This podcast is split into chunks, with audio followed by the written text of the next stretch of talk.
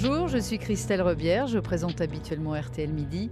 Bienvenue dans ce nouveau numéro de notre podcast hebdo Ensuite. Bonjour, je suis Catherine Mangin. Chaque semaine, nous nous arrêtons sur un événement, un geste, une image, une nouvelle tendance pour comprendre ce qu'il raconte de notre époque très particulière. Et toi, t'es quel genre? À cette question apparemment banale, la réponse est devenue complexe. Fille, garçon, neutre, sans genre, non binaire, de genre fluide ou transgenre? Dans un sondage IFOP réalisé fin novembre, 22% des 18-30 ans répondent qu'ils ne se sentent ni hommes ni femmes. Aujourd'hui, on estime que 15 000 personnes transgenres vivent dans notre pays, parmi lesquelles de plus en plus de jeunes. Logiquement, la révolution du genre est donc entrée à l'école. Les enseignants le confient, ils perçoivent une tendance à la hausse sans pouvoir exactement la mesurer. Comment accompagner ces enfants, ces ados dans leur questionnement Est-ce un effet de mode ou la fin des stéréotypes? Comment l'éducation nationale gère-t-elle ces nouveaux codes? On ne naît pas femme, on le devient, écrivait Simone de Beauvoir il y a 70 ans. Aujourd'hui, cette injonction de l'écrivaine féministe passerait pour une plaidoirie en faveur des transgenres.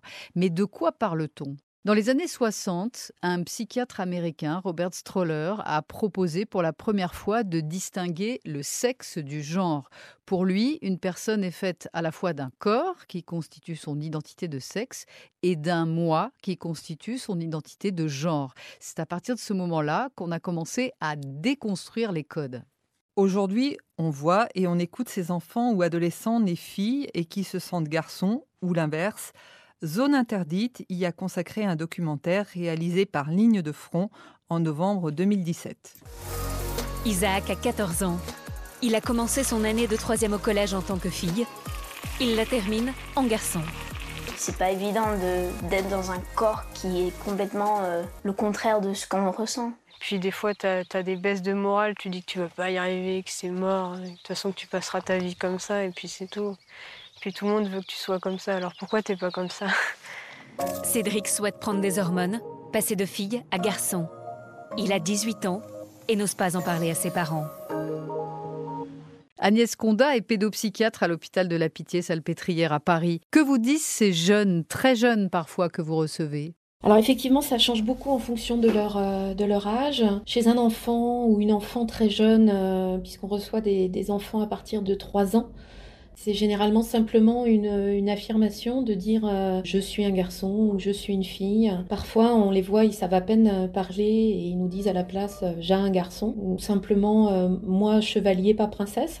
Voilà, c'est des, des, choses un petit peu comme ça. Ils peuvent dire aussi plus tard euh, je serai euh, une maman ou un papa, donc en contradiction avec leur, euh, leur genre d'assignation à la naissance. Et puis chez les adolescents, comme ceux que vous avez diffusés dans le reportage, c'est bien sûr c'est une expression plus élaborée qui vient souvent après une assez longue réflexion où ils en sont venus à la conclusion qu'ils étaient ou qu'elles étaient transgenres. Et donc ça s'exprime par une, une perception profonde de ne pas être en accord avec son sexe d'assignation à la naissance. Comment Agnès Conda, un enfant de 3 ans, peut-il être sûr qu'il n'est pas dans le bon corps? Sur le moment, il est comme il dit ou comme elle dit. Après, euh, ça peut changer. Ce dont on n'est pas sûr, c'est que ça reste comme ça. Comment vous les accompagnez, vous?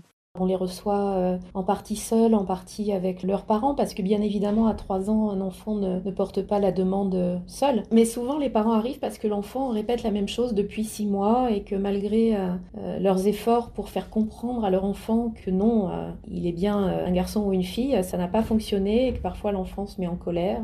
Voilà. Donc on les accompagne par des entretiens, je dirais, classiques et notre objectif, c'est euh, d'aider l'enfant dans son grandir et dans son épanouissement. Agnès Conda, le genre, qu'est-ce que ça signifie pour vous? Il y a plusieurs genres en fait, hein. c'est-à-dire qu'il y a le, le genre euh, psychique euh, ressenti, c'est-à-dire le sentiment euh, intime, la perception intime de soi, d'être d'un genre, de l'autre ou non binaire, hein, comme vous, vous, évoquiez. Et puis il y a aussi le genre social, la façon dont la personne est perçue, dont on s'adresse à elle, ce qu'elle manifeste socialement. Il y a l'expression de genre, c'est-à-dire ce que la personne justement va exprimer, comment elle va soit s'habiller, soit se comporter. Voilà, c'est-à-dire qu'il y a de nombreuses dimensions finalement. Mais au fond, est-ce que c'est un choix ou pas? Non, c'est pas un choix. C'est une perception profonde de soi-même. Et lorsque les, les, personnes arrivent chez vous, les parents, les enfants, la première chose qu'ils expriment, c'est une colère, c'est une tristesse, c'est une incompréhension. Euh. Il y a plus de la moitié des adolescents et des adolescentes qui arrivent avec euh, un état anxio-dépressif, soit de, fortes angoisses, soit euh, de la tristesse, voire du désespoir. Il y a aussi des enfants qui sont en décrochage scolaire, euh, donc ça, s'exprime. Mais, quelquefois, ce sont des enfants qui vont bien, qui disent euh, qu'ils ou elles vont bien, mais qu'ils euh, ont pris conscience au fil du temps d'être transgenres et, et demandent une transition. Écoutez ce qu'en disait Béatrice Denas sur RTL en novembre dernier. Elle est née Bruno, elle a aujourd'hui 65 ans et a attendu la soixantaine pour vivre comme elle le souhaitait. Et en effet, moi je m'en suis rendu compte vers 5-6 ans, à peu près 4-5-6 ans, que en fait, il y avait un truc qui collait pas, c'est que euh, j'étais petit garçon mhm. et en fait, j'avais plus de copines et je m'entendais bien avec les copines et pas avec les garçons. Et c'est là que j'ai commencé à me poser des questions, mais bon, on, parlait pas de la transidentité ni quoi que ce soit. Et en fait, bon, j'ai enfin, tenté de vivre une bonne partie de ma vie sans savoir. En plus, mhm. je savais, je ressentais que j'étais une fille, mais j'étais un garçon. Il n'y avait aucune explication. Et il y a eu vraiment des moments euh, très très difficiles quoi à l'adolescence. Ben, quand euh, mhm. les hormones se réveillent, c'est qu'à de le dire. Pourquoi est-ce si difficile à l'adolescence, Agnès Conda ce qui est difficile à l'adolescence, euh, c'est-à-dire vraiment euh, au début de la puberté et pendant la puberté, c'est que effectivement il y a l'émergence de ce qu'on appelle les caractères sexuels secondaires, c'est-à-dire la poitrine, puis chez le, garçon les premières érections, et que ça, ça, vient, si vous voulez, manifester dans le réel cette rupture, cette incongruence entre ce qu'on se ressent être profondément et la façon dont les autres vous voient et aussi euh, la façon dont vous vous voyez dans le miroir. Alors c'est aussi souvent le moment où les transgenres changent leur prénom de naissance. On ne prononce plus ce dernier qui devient un dead name. C'est une étape vraiment cruciale pour tous ces enfants? Il n'y a pas de généralité vraiment, hein. c'est-à-dire que euh, si vous voulez, il y a tout type de parcours. Euh, il y a des enfants qui ne commencent pas par changer leur prénom, puis il y a aussi tous les enfants qui ont un prénom mixte et qui choisissent de garder leur, leur prénom. Mais pour euh, celles et ceux qui, choisissent de changer leur prénom, oui, c'est un moment euh, essentiel. Et surtout le moment essentiel euh, pour elles et eux, c'est le moment où leurs parents vont commencer à les appeler par ce nouveau prénom et les genrer comme ils ou elles le souhaitent. C'est une forme de renaissance? C'est ce que certains et certaines disent, oui. Alors en décembre dernier, une jeune fille transgenre de 17 ans s'est suicidée à Lille. Évidemment, les causes d'un tel geste sont toujours infiniment complexes, mais on sait qu'elle avait eu un différend avec les responsables de son lycée. Alors, où en est-on dans l'éducation nationale? En tout début d'année, à la suite du décès de cette jeune fille, un groupe de travail s'est réuni pour la première fois au, au ministère sur la transidentité. Cyril Roger est proviseur du lycée Duhamel du Monceau à Pithiviers dans le Loiret. Parlez-nous de Rose, Cyril. Alors Rose, c'est une jeune fille maintenant, puisqu'elle s'est complètement identifiée à, son appartenance, à son moi, j'ai envie de dire. Mais je le vis pour la première fois de mon expérience professionnelle. Ça fait 17 ans que je suis personnel de direction dans l'éducation nationale et je suis confronté à cette situation deux situations, euh, une fille devient un garçon et un garçon devient une fille. Et alors, est-ce que le, ministère de l'Éducation nationale vous a donné des directives ou au minimum des, conseils euh, sur euh, justement la conduite à adopter? Qu'est-ce qu'il faut faire? Est-ce qu'il faut mettre les documents scolaires, par exemple, avec le, prénom qui est désormais le prénom de l'enfant? Quand j'ai eu connaissance de cette situation, j'ai rencontré bien évidemment la, maman de Rose qui est venue me voir, me rencontrer.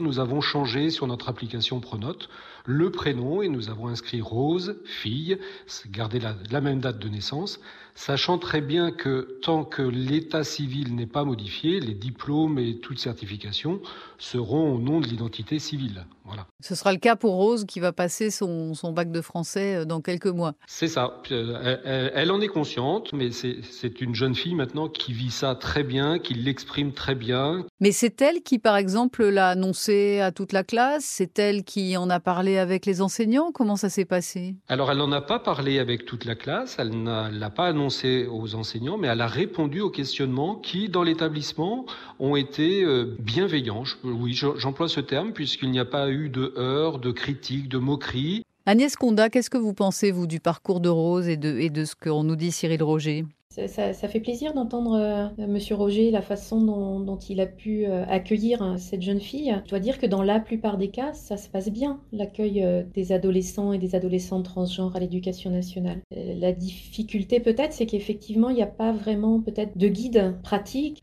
Il y a des tas de petites difficultés administratives, mais pas dans tous les établissements. Et c'est vrai que si ça pouvait circuler en termes d'information et, et s'unifier un peu, ce serait bien. Mais au-delà de ça, sur le fond, le niveau d'acceptation pour les enseignants, c'est quand même compliqué de commencer, euh, euh, par exemple, une année scolaire avec un garçon et de le finir avec une fille qui porte un autre prénom. Je sais que vous intervenez dans les établissements scolaires, Agnès Conda. Qu'est-ce que vous leur dites? Déjà, il y a deux, façons hein, de, transitionner euh, socialement, c'est-à-dire qu'il y a certains enfants, adolescents, adolescentes qui choisissent de changer d'établissement et d'arriver euh, en tant que fille ou en tant que garçon dans un nouvel établissement où euh, finalement personne ne les, ne les connaît. Quelquefois même les professeurs ne savent pas que ce sont des, enfants et des adolescents, adolescents transgenres. Voilà. Donc c'est pas toujours euh, comme ça au milieu de l'année ou en début d'année.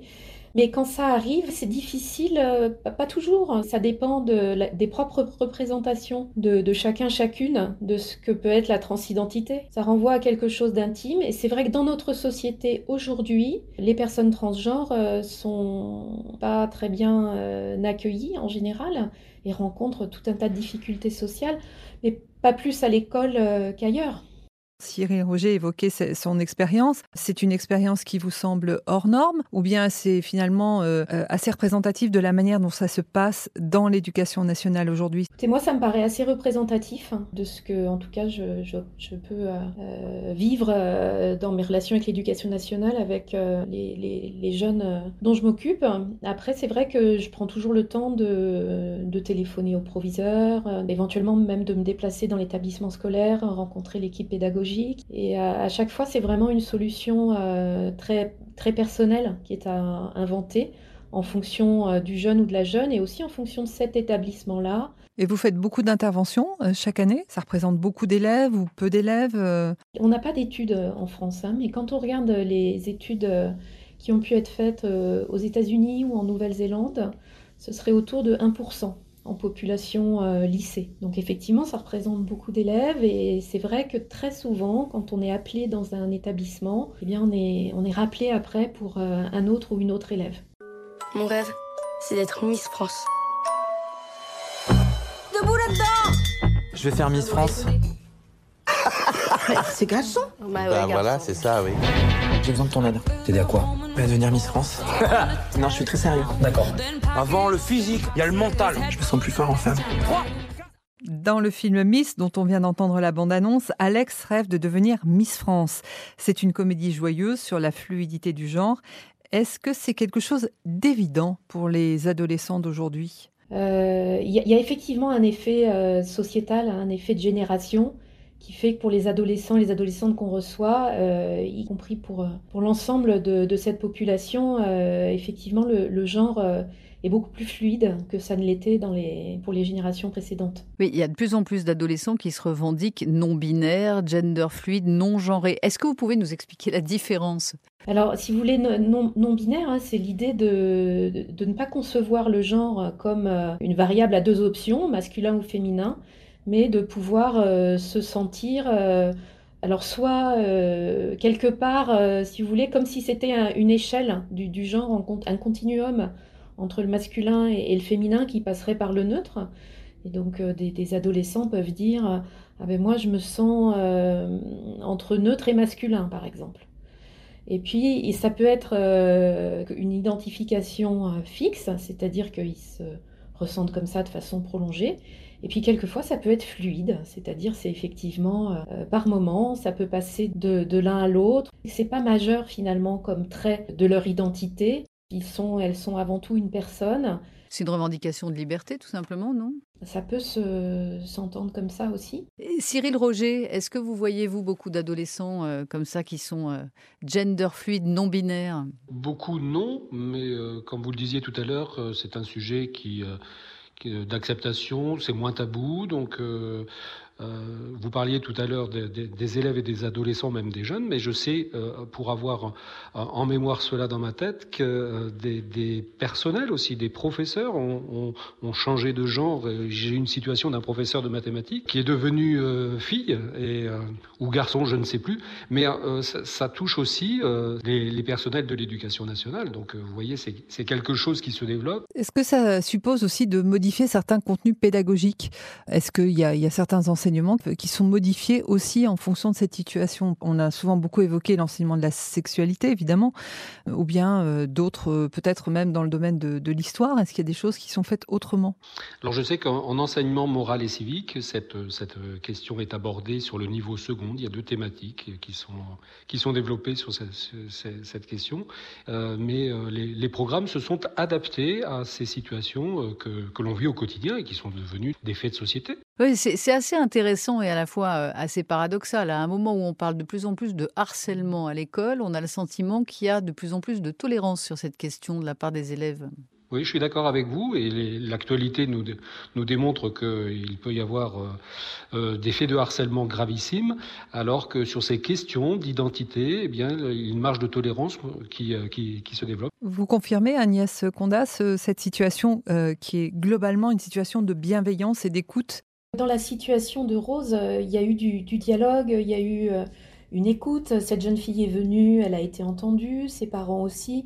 Cependant, les, jeunes qui arrivent à notre consultation, 60% euh, ont quand même vécu du harcèlement en milieu scolaire.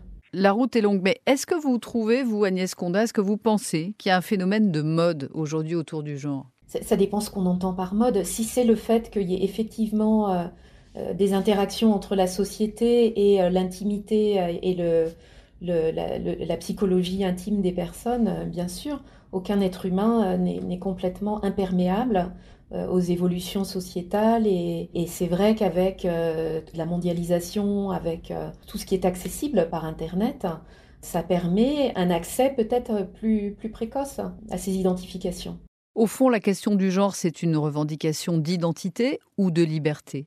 C'est une question d'identité, mais c'est pas une revendication identitaire. C'est effectivement aussi euh, une, revendication de pouvoir être et être reconnu euh, tel qu'on se perçoit. C'est l'idée aussi de ne, pas, ne, pas, être obligé de s'inscrire euh, dans une norme étroite. Bilal Hassani, qui a représenté la France à l'Eurovision en 2019, est le porte-drapeau de la fluidité du genre. Moi je suis le même depuis tout petit. Et malgré les regards, les avis, je pleure, je sors et je ris.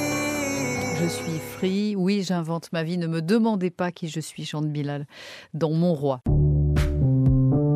Vous pouvez retrouver ce podcast sur l'application RTL et sur toutes vos plateformes préférées.